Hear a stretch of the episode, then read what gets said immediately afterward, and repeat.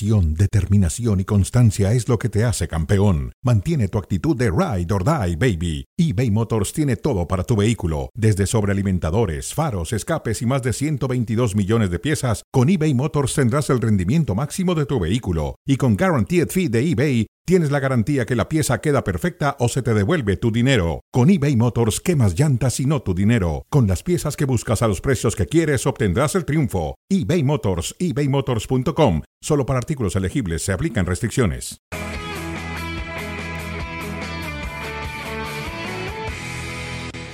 Tres victorias en tres partidos en este arranque de la temporada para el Betis. Hace más de 10 años que esto no ocurría. Y lo han logrado derrotando a los Asuna 1 a 0. Tuvo su sufrimiento al final por el hecho de que el Betis terminó el encuentro incompleto por la expulsión que sufrieron de Germán Petzela al minuto 73. Dionisio Estrada, ¿cómo estás? Muy bien, Ciro. Gusto saludarte de nuevo. Igual a Fer en un momento más. Y además, a ver, Borja, ¿no? Tres partidos, cuatro anotaciones, vuelve a influir, le da puntos a su equipo y bien lo comenta, sufrido final por esa expulsión, pero rápida la reacción también del profe Pellegrini, ¿no? Eh, exactamente. el ingeniero Pellegrini, perdón. Sí, y tuvo que sacrificar al propio Borja Iglesias poco después de que se presentó esa tarjeta roja. Eh, un Borja Iglesias que llega a cuatro goles, ya lo mencionabas, pero que anotó un golazo. Ahí veíamos a Andrés Guardado ya en la banca por primera vez en esta temporada. Vean el minuto, 32, disparo que se va al poste de Moy Gómez. Luego, Rubén Peña con el zurdazo, sacaba el guardameta. Y ahí el Osasuna era más peligroso, pero poco después aparecería el Panda. Sí, un equipo de Betis que encuentra esta jugada, uy, que rápido hace el enganche hacia adentro y saca un disparo que realmente es un misil, con una velocidad impresionante. Ya ves que si los autos te dicen de 0 a 100 en 5.6 segundos, no, este era de 0 a 200 en menos de un segundo, ¿no? Una fiera, el Panda Borja Iglesias. El segundo estuvo muy cerca de llegar para el Betis. Primero en esta jugada de Nabil Fekir, minuto y medio después. Vean nada más el talento de William Carvalho que deja a dos en el camino y sacaba el disparo casi perdiendo la vertical que se iba por arriba, o bueno, por un lado de la portería. Ahí se anunciaba el segundo gol del Betis que nunca llegaría. Esta fue la más clara de los Asuna en todo el segundo tiempo. Sí, un Osasuna que, que lógico, mientras antes que llegara la anotación del equipo de, de- de- del Betis, o más bien la expulsión, se mantenía con los mismos elementos. Y después vamos a encontrar el tema de que, mm, a ver, el ingeniero Pellegrini mete a Canales en el arranque del segundo tiempo, sala Rodri, eh, saca a Rodri, después tiene que hacer ese cambio justamente de meter a Luis eh, eh, Felipe, perdón, Luis Enrique para sacar a Borja Iglesias para complementar otra vez el fondo que se había quedado coco con la, expulsión de Petzela. Sí, ya le habían sacado la roja al futbolista del Betis. Aquí solamente marca tarjeta amarilla. ¿Qué te pareció? Híjole, yo creo que se, se queda corto, ¿no? Al final de cuentas es Es lo que reclamaban justamente. justamente, sí, claro, así es. Todavía hay al final un remate con la cabeza de Budimir, minuto 91 de Osasuna, un poco forzado en un córner que termina eh, yéndose por encima. Fueron las aproximaciones más claras de los Osasuna en este segundo tiempo, pero quedaron en eso, en apenas insinuaciones. Fernando Palomo, te saludamos con mucho gusto. Triunfo para el Betis. ¿Con qué te quedas de esta victoria? Además del gol de Borja Iglesias y lo que ya comentábamos al medio tiempo, lo sólido de la actuación de William Carvalho. Y me sigo quedando con eso y con que el Betis gana y nada más. Porque ciertamente me parece el, el equipo de Osasuna ha hecho muy buen trabajo en la segunda parte, incluso hace los cambios como para jugar en consecuencia del, juego que estaban dejando hasta ese momento. Estaban metiendo centros, eh, corrige lo del doble lateral por el costado derecho, incluso hasta Rubén Peña tiene una ocasión partiendo desde un costado donde nadie lo esperaba, nadie lo sigue en el área, se encuentra con una pelota que hasta él mismo queda sorprendido en el primer palo. Eh, pero luego de esto, Osasuna fue un equipo de meter pelotas al área a donde ya Chimi Ávila no le, no le funcionaba. Termina por, por hacer dos cambios, saca Chimi Ávila y saca Aymar.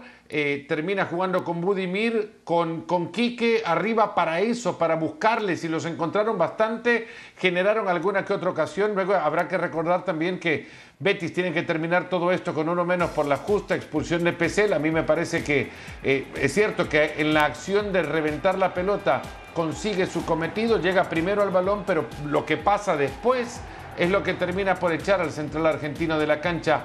Igual ahí eh, no saca provecho de esa superioridad Osasuna, el ingeniero se recompone, mete a guardado, pero todo me parece termina siendo más una, una intención de sostener el resultado no por, y no ampliarlo. Con canales en la cancha hay mucho más fútbol, es cierto, pero no hubo mayor generación de llegadas.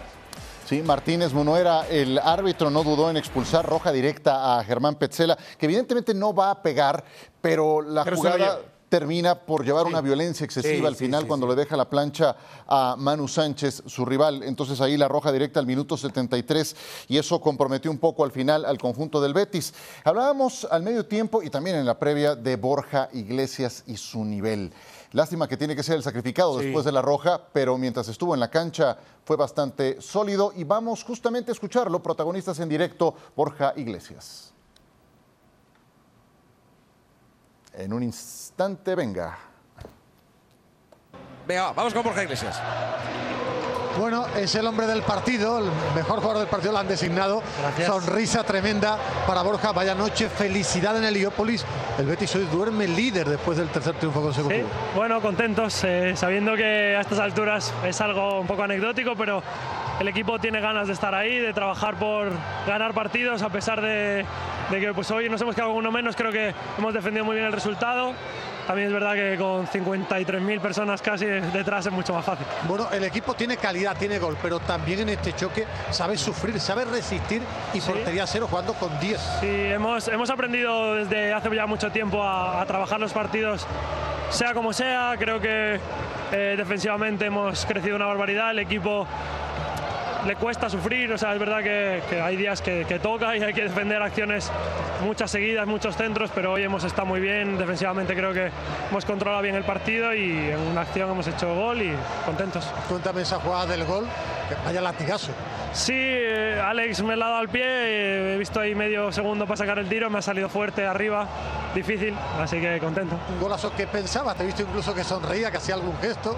No, porque, bueno, me vacilan, me vacilan mucho. Como le he pegado fuerte y tal, me decían que no, no habían visto eso mío bueno, aprendo, aprendo mucho de, Willy de Loren, que sí que tiene un buen zapatazo. Yo también a veces lo saco. Bueno, cuarto gol en la temporada. ¿Estás viviendo, no sé si tu mejor momento como futbolista? Sí, sin duda. Eh, estoy feliz, creo que he pasado por momentos complicados que me han ayudado a alcanzar madurez, de confianza y, me siento muy arropado por, toda la gente, por el club, por el cuerpo técnico, mis compañeros. Estoy, estoy bien y estoy feliz de estar aquí. ¿Cómo has visto las jugadas de Petzela, esa fusión? Pues la verdad que a mí me pilla lejos. Eh, creo que él golpea el balón y no sé si luego golpea al rival. Bueno, al final es una acción que creo que él va muy fuerte porque tiene que ir fuerte y bueno, no sé, es lo que hay. Enhorabuena. Muchas gracias. El hombre del partido, Borja Iglesias, el 9 del Real Betis Balompié. La expresión de Borja Iglesias lo dice todo. Eh, sí, le he pegado fuerte, eh, yo también a veces lo hago. hizo un golazo. no, yo, digo que si el portero alcanza a meter la mano, se la bota, ¿eh? se la vuela. Realmente era un misil en ese aspecto, ¿no? Este, ahora, eh, decía Fer hace un momento que se quedaba con el triunfo nada más de este Betis, ¿no? Pero ese triunfo hay que ver en el sentido de que yo sí destaco, por ejemplo, esa solidaridad que por lo menos había mostrado en los otros partidos, la vuelve a mostrar. Y más cuando te quedas con 10 hombres. Porque si nos damos cuenta de los cambios que termina haciendo el ingeniero Pellegrini, Luis Felipe, Luis Enrique y después Guardado, son hombres con características más de defensivas, ¿no? Uno por necesidad en el tema de Luis Felipe por el caso de la expulsión y la salida de Borja. Y Canales, Canales es alguien que puede aportar mucho adelante, ¿no? Adelante, pero hablando de, los, de, los, de los temas defensivos, destacaba por supuesto eh, en este momento eh, Borja Iglesias, sí, el equipo se vio sólido, robusto. No recuerdo una de frente eh, que haya tenido que ser Ruiz Silva como que exigido en su máximo esplendor. Ya comentabas hacia el final del partido la de, la de Budimir, si no mal recuerdo, algunos cabezazos aéreos, pero que fueron desviados de David García, entonces o Rubén García, pero hasta ahí, defensivamente el equipo se vio sólido con 11 y con 10. Dale, Fer. Perdón, Fer. No, lo único de, de, Ruiz Silva vino en la primera parte, en aquella doble acción tras la pelota al poste de Moncayol y la tapada que luego de esto termina en el, en el, único gol del partido. Pero es cierto, también hay virtud o valores que reconocer en esta virtud de defender el, el resultado. Ahora jugando en casa, yo lo que les decía en el entretiempo también, aguardado me lo imaginaba en un partido más tranquilo, no llegar a los últimos cinco minutos más el agregado con la exigencia de tener que guardar el, el resultado. Pero esto también te habla mucho y yo soy muy defensor, un gran defensor de aquellos equipos que tienen fútbol y que de repente tienen que caer al barro y, tener que meterse en este tipo de partidos y sacar el resultado adelante, porque eso también es fútbol. Y, y al Betis le ha servido para conseguir algo que no en, en 11 temporadas y que solo ha hecho cuatro veces en su historia, que ganar los primeros tres. Eh, además del debut de Andrés Guardado, una vez que ha sido eh, inscrito por el equipo, también el debut de Luis Enrique, alguien de quien se espera mucho. Entró el ex fluminense por Juanmi. Todo el segundo tiempo lo jugó Canales. A mí es un futbolista que me encanta Canales porque se asocia, porque construye, porque combina. Igual lo ves aparecer por la banda izquierda, llegando a línea de fondo y metiendo un centro que combinando por el lado derecho, por ejemplo, con eh, Nabil Fekir, chispazos de Fekir, alguien que puede entregar mucho más. Sí, creo que hoy anduvo bajo de lo que suele mostrar Sí, por eso solamente chispazos, pero es alguien que tiene, tiene todavía mucho que entregar. Eh, vaya, en términos y generales. Hubo una de Canales que le pone el, codo a David García en, el, en el rostro, que me pareció, por lo menos para que la revisara el árbitro, a mí me parecía era al menos digna de revisión. Pero Canales eso es lo que provoca, ¿no? Eh, al final del día también es un jugador que controla muchísimo el balón. Me encanta cómo se, cómo se asocia con Fekir, cómo esa banda izquierda con Alex Moreno termina eh, por encontrarse con muchas figuras geométricas solo entre estos tres jugadores. Sí, alguien que va a servirle de mucho. Y cuando, cuando pones entonces todo esto junto, cuando ves lo que te aporta Borja Iglesias al frente, cuando tengamos un Fekir más constante, cuando Canales pueda eh, ser ese jugador del que estamos hablando, que ya también hoy entregó algunas pruebas, eh, en la suma encuentras una buena cantidad de futbolistas que tiene el Betis eh, diferentes, que pueden darte algo positivo de medio campo hacia adelante. Me gusta lo que veo del Betis y ahí lo tienes con nueve puntos de nueve posibles. Sí, es que en cuanto a actitud, disposición, y cierto talento en varios de sus jugadores que ya destacaban. Por supuesto, este equipo del Betis está ahí para competir, y me refiero para competir, no para pensar en un título, no. Para aquel rival que le quiera ganar, le va a costar sangre, ¿no? Eh, entendemos que el torneo anterior, ya después de la mitad del, del mismo torneo, varios lesionados, el equipo empezó a cansarse, lo terminó resintiendo, ¿no? Empezó muy bien, y yo creo que capaz y a lo mejor hoy lo que piensa el ingeniero Pellegrini es sumar lo que más se pueda de arranque para cuando vengan las etapas más exigentes de los tres torneos. De los eh, tres torneos. Próximo rival del Betis. Yo creo que esto, Fernando el, ingeniero va mucho más al partido a partido, típico de los sudamericanos, ¿no?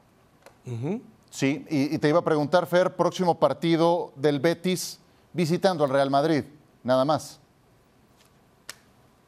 Es que, y, no sé, no tengo presente ahora cuál es el siguiente, pero creo que es Villarreal, le tocaban a, Pellegrini y al Betis le tocaban los tres equipos que habían arrancado con dos victorias en sus primeros partidos. Le tocaba ahora Osasuna, luego Madrid y posteriormente el, creo que es Villarreal el siguiente partido después de ese partido. ¿Es ese? Sí, es eh, Real Madrid y después Villarreal. El Betis lleva cinco victorias consecutivas frente al Real Madrid en el Santiago Bernabéu. Ah, caray se representa la racha más larga en la historia del conjunto andaluz frente a los merengues, pues les llega esta visita, Fer, en buen momento a los de Pellegrini. Seguramente, sí, es, y, es un equipo con, una forma de juego. A mí el nivel de William Carvalho hoy me ha gustado de principio a fin.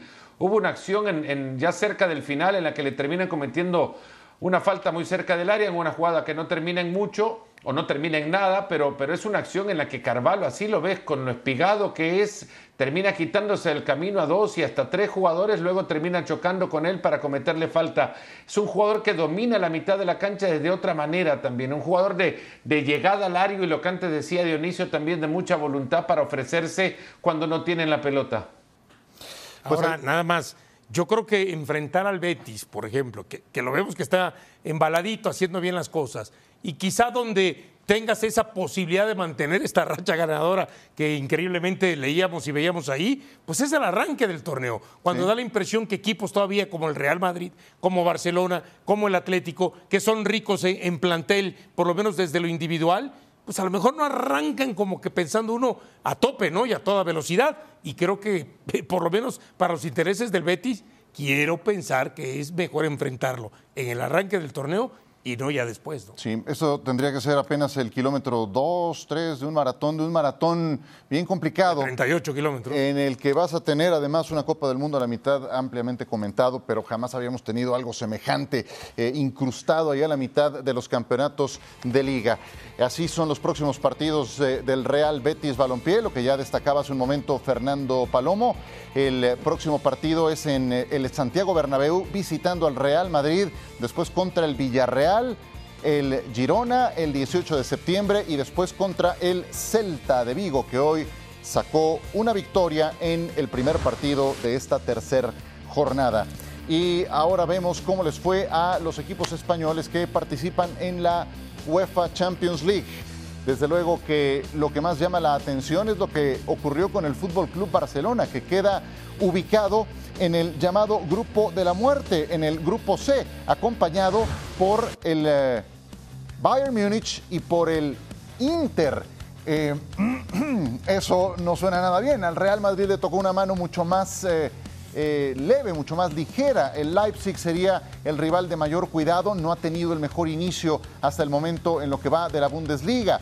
El Shakhtar Donetsk vuelve a estar eh, emparejado con el Real Madrid tendrá que jugar en Varsovia sus partidos de local. El Atlético de Madrid con revanchas ante rivales que también lucen por debajo del potencial del plantel que tiene el Cholo Simeone, Porto Leverkusen y el Brujas, un Leverkusen que también ha empezado muy mal la Bundesliga. Eh, y el Sevilla, el Sevilla lo tiene complicado. Contra el City, su duelo es contra el Borussia Dortmund, un Dortmund que ha perdido a Holland y también el Copenhague integrando este grupo. A ver, la primera pregunta tiene que ver con el Fútbol Club Barcelona. Otra vez el Bayern. ¿Viste la expresión de Oliver Kahn cuando, cuando salió que era el Barcelona otra vez su rival? Pues eso te dice mucho, ¿no? Te dice mucho, pero es un Barcelona mejor reforzado, al tiempo que vemos la probabilidad de clasificar a los octavos de final. ¿Qué tan alto es el riesgo de que el Barça se quede otra vez fuera en grupos, Dionisio? Eh, yo le voy a un 50%. 50%. ¿eh? Sí, yo sé que no te va a gustar, este Ciro, ¿no? no pues... Este, eh, entiendo que hoy también el Inter, por ejemplo, que yo espero por mucho. Eso, es que por el Inter hoy pierde 3 a 1 la Lazio, la Lazio ¿no? Pero este, yo sí veo al Bayern por encima y yo sí veo al Inter por, a ver, porque es un equipo que sabe más allá lo que domina, ya trabajando mayor tiempo con, su técnico, que se refuerza con el regreso de Lucaco Robero otra vez para hacer ahí esa pareja con eh, Lautaro Martínez. Y del otro, ya es un equipo colectivamente hablando. Del otro lado, aunque. Falta formar un equipo. Falta formar, falta ver. Sí, ganó 4-1 pero hay que recordar que este partido, al 65, estaba cerrado. Estaba comprometido, sí. Estaba comprometido eh, eh, contra la Real Sociedad. Mete ese gol, se abre la posibilidad, a los cinco minutos se pone 3-1 y lo termina ganando cómodamente 4-1. Pero le costó trabajo. Le costó trabajo. Pero a ver, me dice 50, no me queda claro si crees que va a pasar o no. ¿Pasa o no? Dime. Al final pienso que no pasa. No pasa. Fernando Palomo, ¿tú qué dices? ¿Qué tan comprometida está esa posibilidad para el Barcelona? Bueno, no le ha tocado la fortuna de los equipos de Madrid, pero al Barcelona creo que se le puede, se le debe exigir eh, que, ser candidato para, para pasar a la siguiente instancia con el plantel que ha armado. Es cierto, todavía no está rodado como para que todas las piezas se engranen y funcionen a cabalidad, pero vaya, si este equipo no tiene plantel para superar este grupo, superar al Inter en esta instancia, competirle al Bayern Múnich, ¿de qué estamos hablando? No? Le han sacado al mejor jugador al Bayern y tienen miedo todavía. Eh, eh, pero el Bayern no ha perdido su potencial goleador. Yo estoy de acuerdo contigo. Sí, la, bestia negra eh, del Barcelona. Ahora pensé en lo que puede hacer el Barcelona, ¿no? Barcelona con todos los jugadores que tiene y todavía está con, temor. Yo creo que esa es una cuestión ya más de la, de la, de la personalidad, quizás del barcelonismo, que, que, ve peligro en todos lados y ahora, ahora lo está viendo acá. Ciertamente es un grupo complejo, yo más lo, escribí en Twitter, en redes sociales, a mí me parece el grupo más difícil que yo he visto en la Champions en mucho tiempo, si no el grupo más complejo en la historia. Eh, hablando de esto, luego Mr. Chip me pone un grupo que tiene al Inter, al Bayern Múnich en, el 99, no recuerdo qué otro equipo, eh, pero que terminan llegando tres de estos cuatro de, este mismo grupo a, las semifinales, una cosa así. Pero este grupo te, invita a pensar que, que, que es extremadamente complejo. Luego ves al Inter perder contra la Lazio, ves la cara de Zanetti con, con temor ya porque tiene que enfrentar estos grandotes. Si ves el plantel que tiene el Barça, si ya le tienen miedo a esto, a ver, me parece que lo que pusieron fue la palanca de freno. Pero Yo, yo- yo también creo que avanza, ¿eh? Yo sí creo que avanza el Barcelona. O sea, porque finalmente tiene, eh, tiene mejores jugadores. avanza que- como segundo. Avanza, sí, vaya, a, a lo No, mejor no, no. está para competirle al Bayern, Como para sea, ganarle al. Bayern Múnich, pero no, no- no para quedarse en grupos como el año pasado. No, eh, es que decían, bueno, si, si de pronto Yo decía. creo que está para ganarle al Bayern Múnich el, el Barcelona. Ahora decía Fer, es que si le vas Bueno, a el tener miedo al Bayern, Barcelona tendría que tener Pues es- potencial para ganarle al Bayern es que Múnich. te tienes que quitar anímicamente y mentalmente. Luego hablemos de un equipo más rodado. Esas que ya 14 se goles conoce, que te ha tiene a su metido, Fer, en- en tres que tiene su partidos. idea. Pero Lewandowski, que era el mejor jugador del Bayern, juega ahora en el rival. ¿Cómo no le van a poder pelear? Los otros siguen haciendo un montón de goles. No, yo, yo también creo que el Barcelona ha dado un salto de calidad en la, en la clase de jugadores que ha sumado. Falta Pero que falta tengan un equipo. colectivo. Claro, y está por verse si Xavi es ese entrenador que se presume puede llegar a ser. Y ¿no? además, hasta Material humano antes que tiene. cierre el, el mercado, quienes finalmente se van. No vas si a se- decir que el Inter tiene mejores jugadores que el Barcelona. No, yo hablo que tiene ahorita un mejor eh, equipo. Ajá. Equipo en cuanto a lo que juega en la cancha. Está bien. No, a eso me refiero. Fer dice que le puede ganar, decías Fer, al Bayern.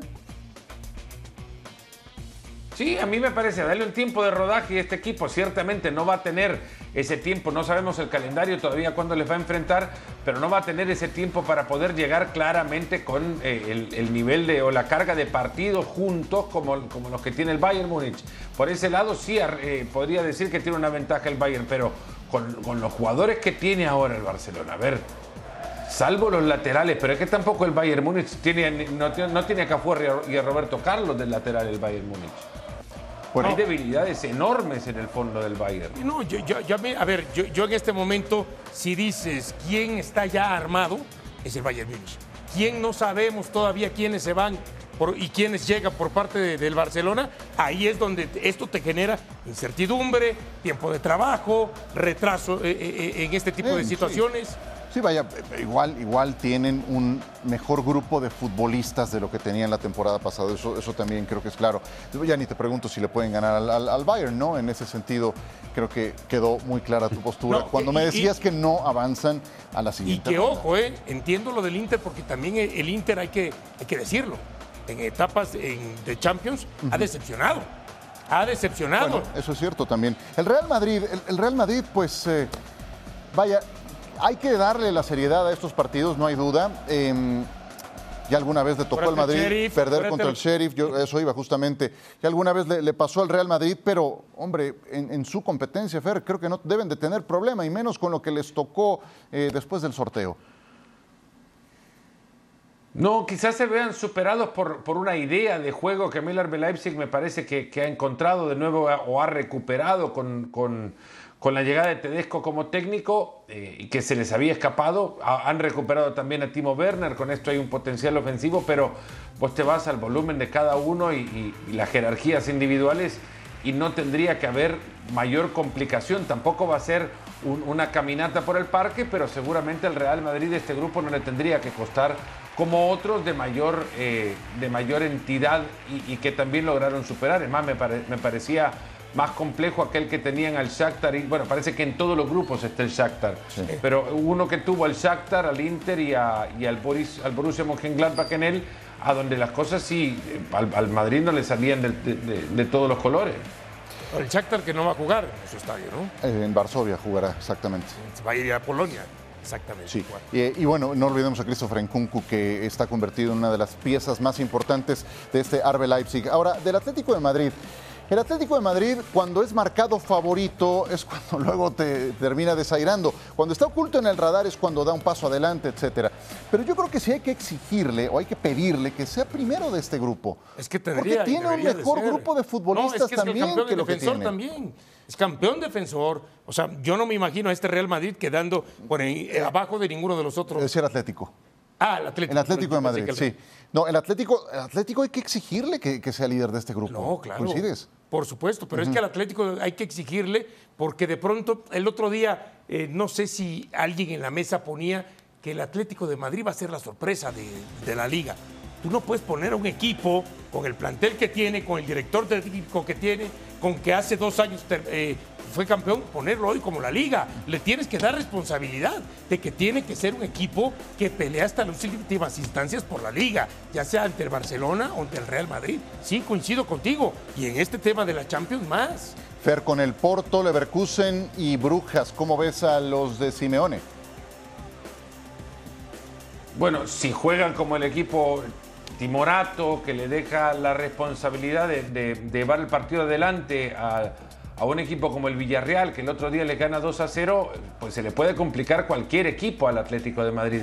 Pero coincido que con el plantel que tienen, con la experiencia que arrastran, este equipo tiene que ser candidato a ser líder de su grupo.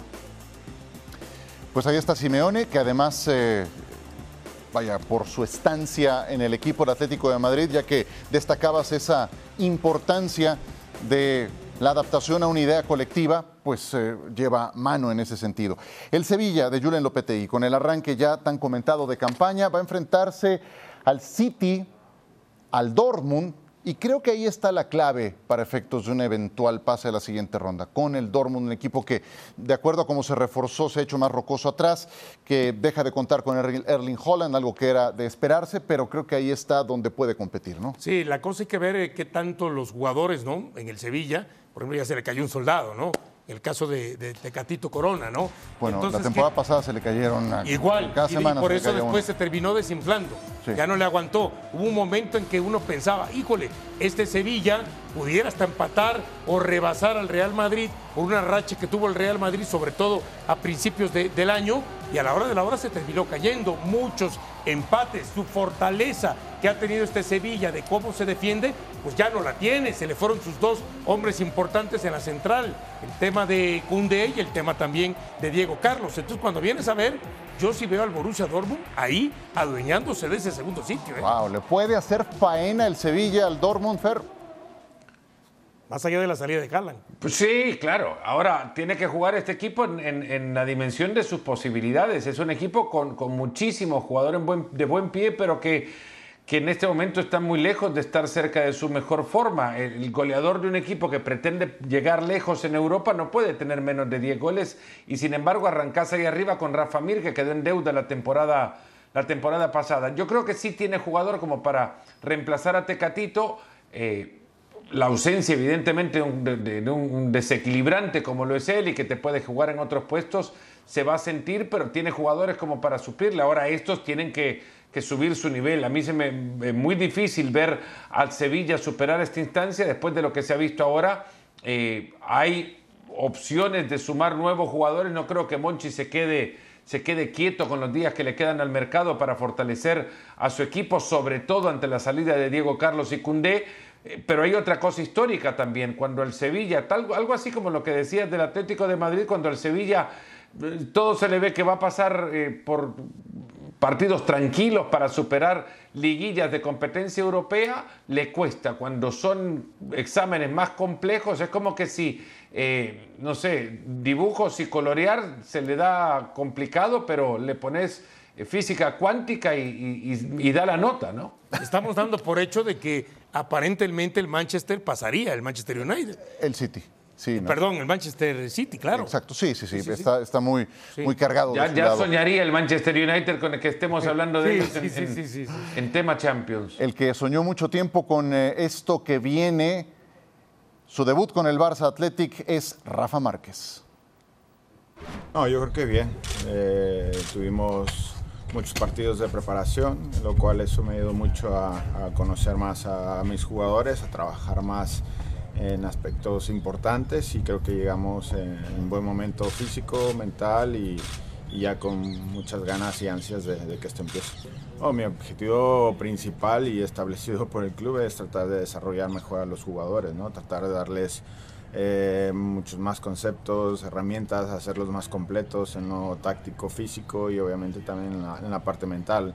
Ya después veremos, ojalá que los resultados acompañen todo esto, que esto también es importante y es objetivo también principal de, de sacar los mejores resultados positivos posibles y que también es mi primera este, vez como entrenador, es algo de experiencia y lo tomaré como tal, ¿no? disfrutar de, de, estar aquí, pero también eh, teniendo la experiencia de, lo que vaya sucediendo en la temporada. No, no tengo ningún miedo, no tengo ningún, este, ninguna duda de que con lo que hemos hecho, lo que hemos trabajado y lo que podemos mostrar, vamos a dar bastante pelea.